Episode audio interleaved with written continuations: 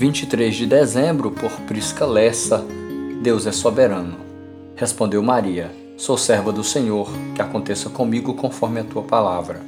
Lucas 1, verso 38. Certamente todo cristão concorda que Deus é soberano, contudo, na prática, nem sempre aplicamos essa doutrina bíblica em nossas vidas. Afinal, como a soberania de Deus se aplica às nossas vidas?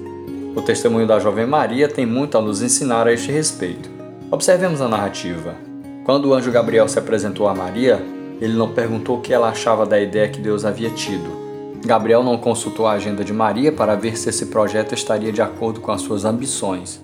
Ele não perguntou se Maria tinha um sonho de ser mãe ou se um filho seria um empecilho às suas aspirações pessoais. Ele não verificou se o nascimento de uma criança logo no início do casamento caberia no orçamento familiar. Gabriel não perguntou se Maria queria ser agraciada. Ele simplesmente anunciou um fato.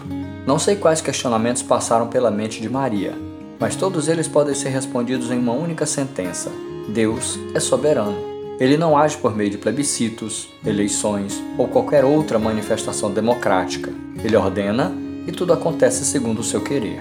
Servir a um Deus soberano significa que estamos à disposição da sua vontade. É certo que Maria tinha seus próprios planos, mas tudo isso caiu por terra no momento em que ela recebeu ordens do seu superior.